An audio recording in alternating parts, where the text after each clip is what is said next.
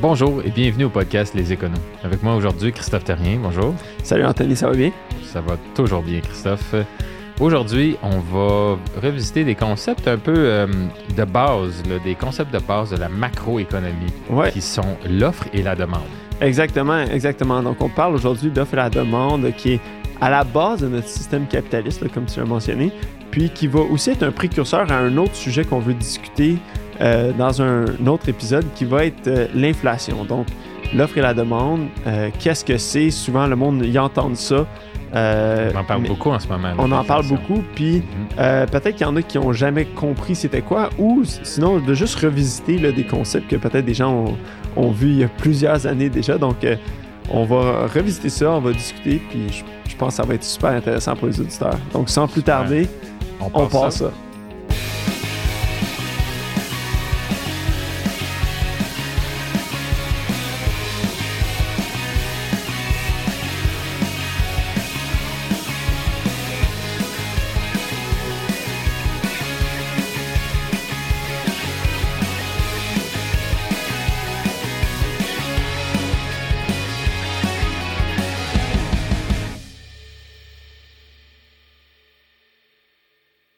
Alors, Christophe, l'offre et la demande. L'offre et la demande, qu'est-ce que ça veut dire? Qu'est-ce que tout le monde dit juste l'offre et la demande. Ça vient de où l'offre et la demande? C'est quoi l'offre et la demande? Qu'est-ce que ça mange en hiver, l'offre et la demande? Exact.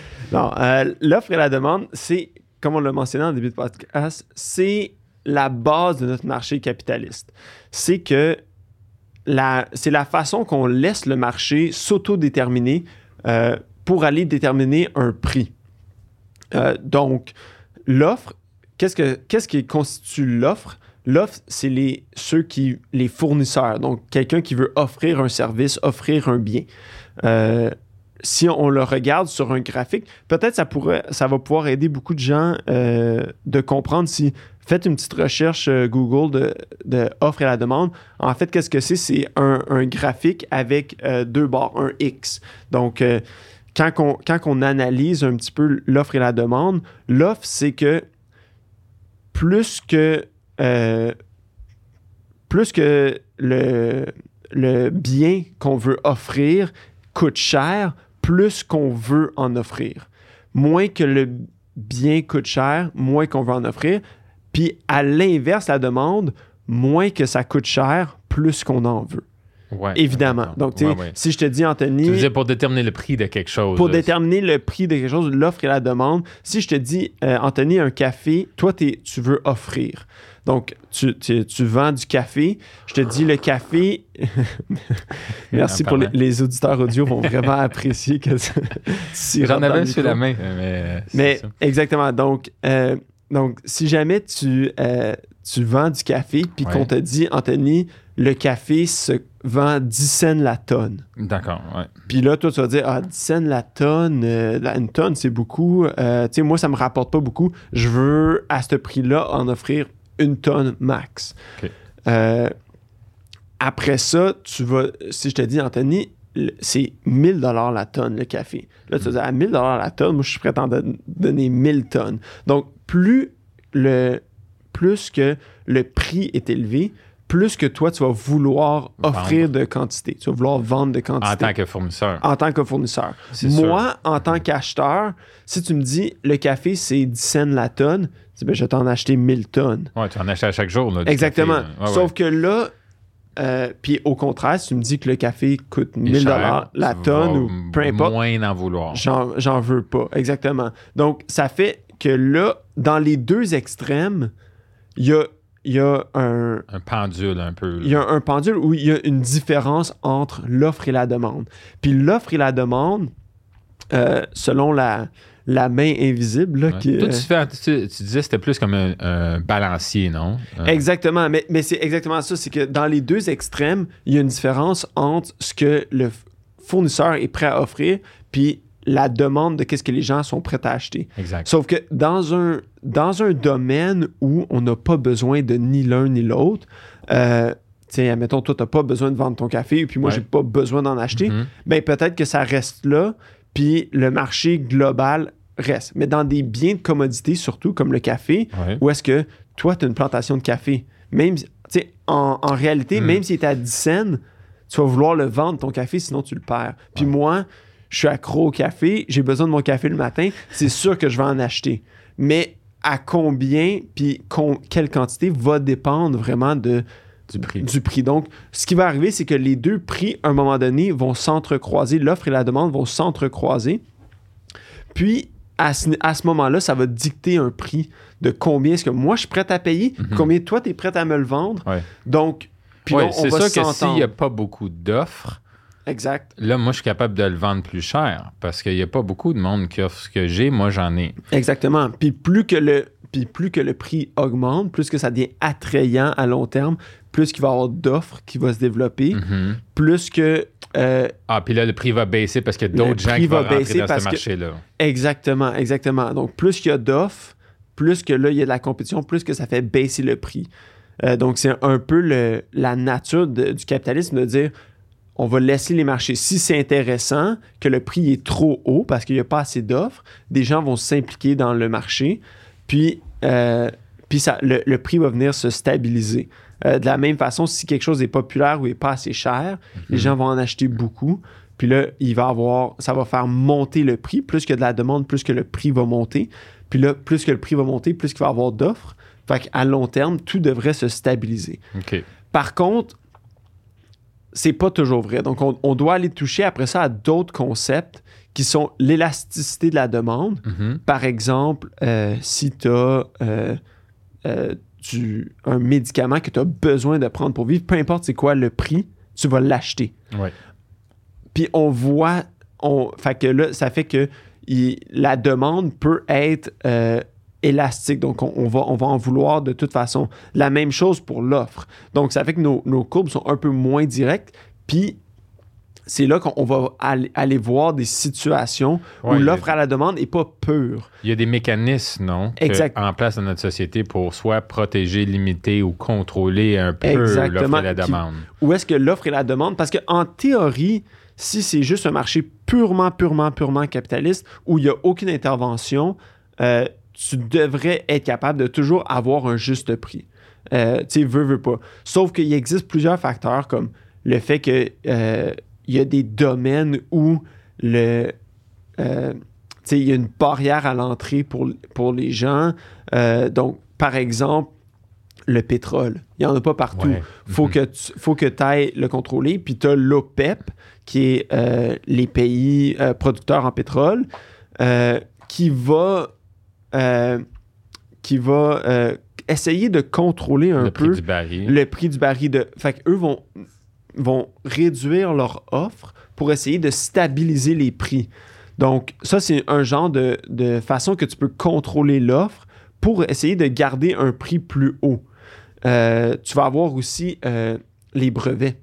Ouais. Par exemple, on parlait de, on Ouais. parlait de la, euh, la demande dans un médicament, mais tu peux, il peut y avoir un endroit où est-ce que tu as un brevet qui te protège pendant 20 ans, Mhm. ou est-ce qu'il y a juste toi qui peux produire ce médicament-là? Donc, veux, veux pas, tu vas... euh, Être plus incité à faire de la Mais c'est que recherche tu à peux- développer. mais c'est que tu peux charger le prix que tu veux. Hmm. Parce qu'il y a personne d'autre Qui fait ce qui que peut- tu fais. qui peut aller le qui peut aller le L'offrir. Puis connaissant l'élasticité de la demande où tu dis écoute, ce médicament-là, si tu l'as pas, tu meurs. Mhm. mais les gens vont être prêts à payer beaucoup, beaucoup, beaucoup, beaucoup, beaucoup.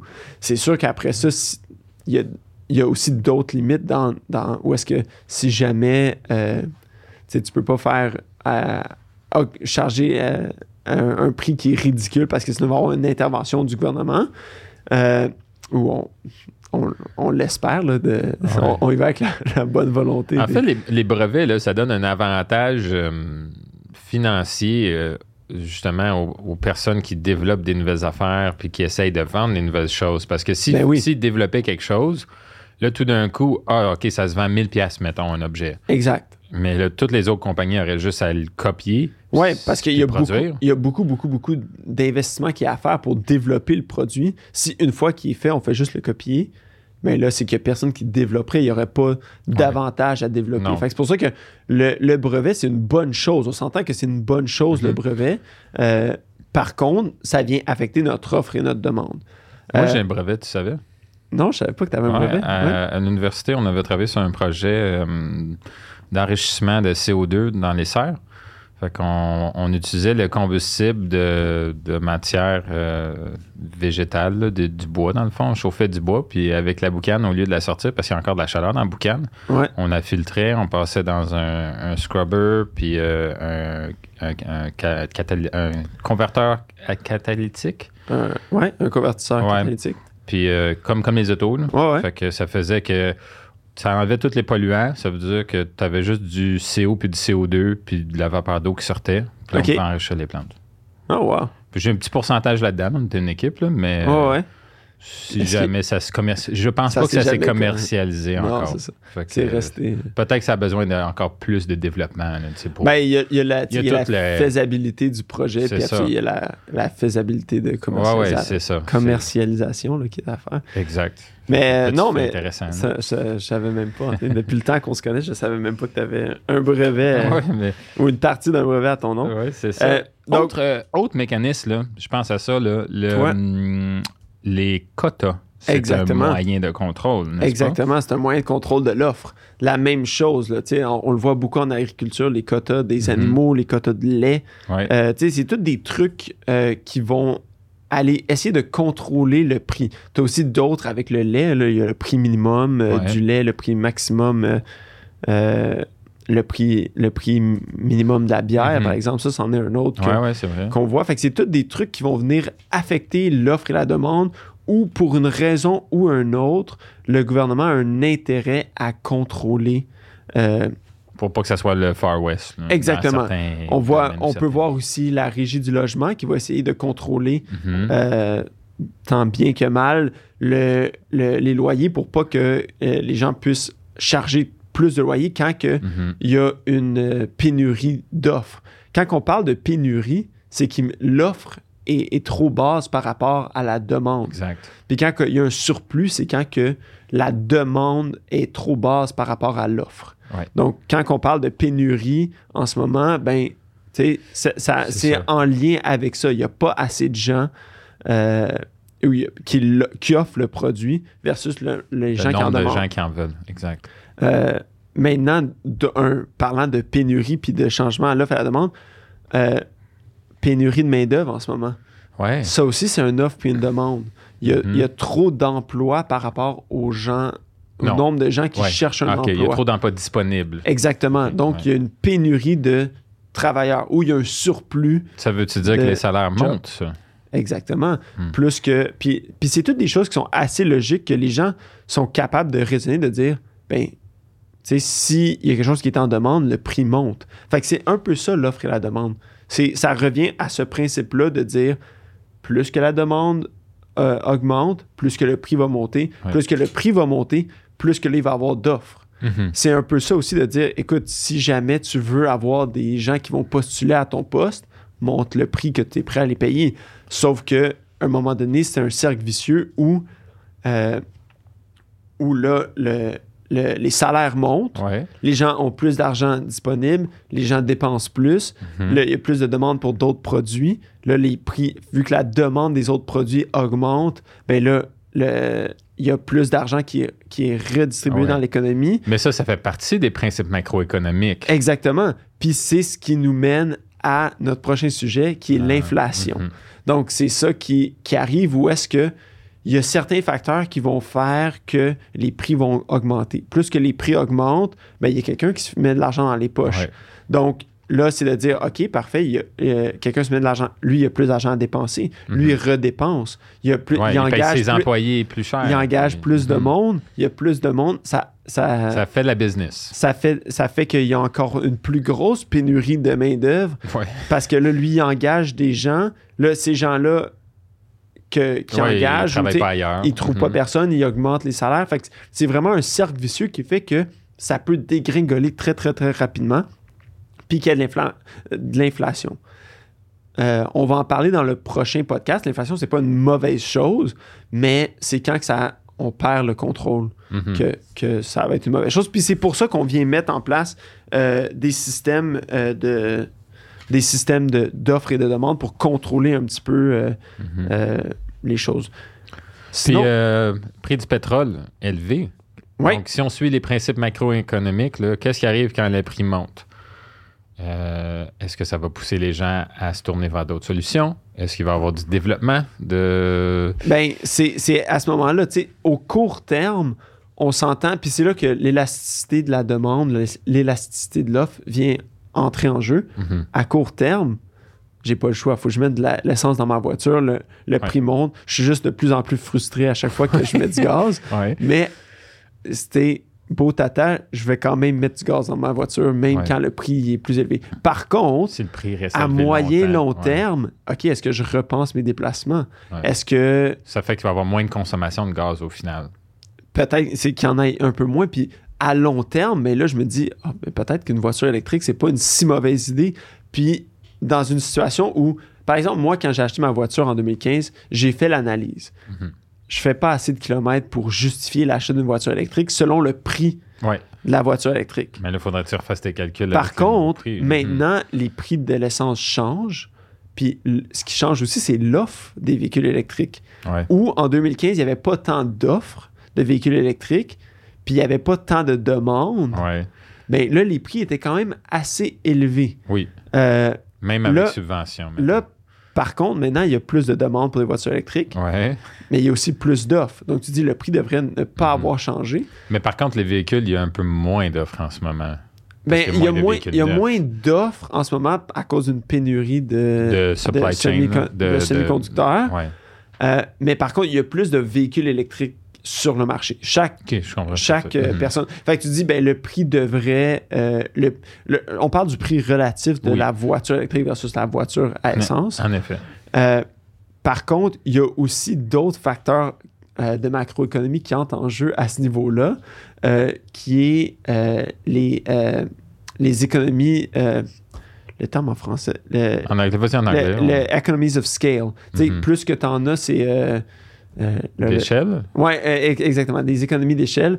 Donc, plus que il y a de plus qu'il y a de gens qui demandent des voitures Ouais. électriques, plus qu'il y en a qui sont qui sont produits, plus que là ils peuvent aller Ils peuvent chercher, l'offrir moins cher. ils peuvent l'offrir moins cher parce que eux leur demande en euh, en matériel a monté, mais sont capables d'aller chercher des meilleurs prix parce que ils peuvent avoir une meilleure emprise sur le marché de leur propre production Ouais, du véhicule. exact. Donc, c'est plein de petits facteurs qui vont venir jouer dans notre calcul d'offre et la demande. Donc, pour en revenir à notre exemple sur le pétrole, maintenant, il faut qu'on regarde le prix que je le prix de, de revient pour moi d'une voiture électrique versus le prix de l'essence. Donc, peut-être que je fais le switch, puis là, ma demande en essence va diminuer. Moi, je suis une personne. Je pense pas que c'est moi qui. J'ai pas Non, mais si tout le monde fait le même. Exactement. globalement, ça. Exactement. ça Puis on, l'a vu aussi euh, pendant la pandémie, quand les, les gens sont tous restés à la maison, Ouais. le prix du pétrole, A chuté a- pour a essayer chuté. de, à- con- de faire continuer le monde à consommer de l'essence. même que sur, les, les- les- sur certains marchés, le baril du pétrole était sous zéro. Ouais. On Donc- aurait dû stocker, hein? Donc, ben, ben, ça, c'est le pétrole brut, mais Ouais, ouais. il y a des gens qui disaient Je suis prêt à payer pour ne pas recevoir un, shi- un shipment de pétrole brut. Donc, plein de trucs aussi où est-ce que l'offre et la demande, là, ça, c'est vraiment à la base. Plus que tu analyses une situation, plus que euh, tu peux voir des opportunités de dire OK, ça, c'est l'offre et la demande qui est Qui En en jeu. jeu en ce moment. Ouais. Ouais, qui, qui- c'est tout euh, euh, ce mécanisme-là qui est derrière Mhm. nos prix. Même chose, tu parlais de- des prix des voitures. Il y a une Mhm. pénurie d'offres Ouais. de semi-conducteurs. Donc, Mhm. Il y a Veux, veux beaucoup. euh, il y a- il y a- la demande est restée stable. ouais. même Produits que la- agricoles aussi, à cause de la guerre en Ukraine. là. Il y a, Tout, il y a- euh, il y a moins de, de fertilisants. les engrais dans- il y a moins d'engrais. Mhm. Euh, c'est des, pays qui sont producteurs de blé puis d'autres céréales. Ouais. Donc, tout ce qui est nourriture, l'offre diminue. Mhm.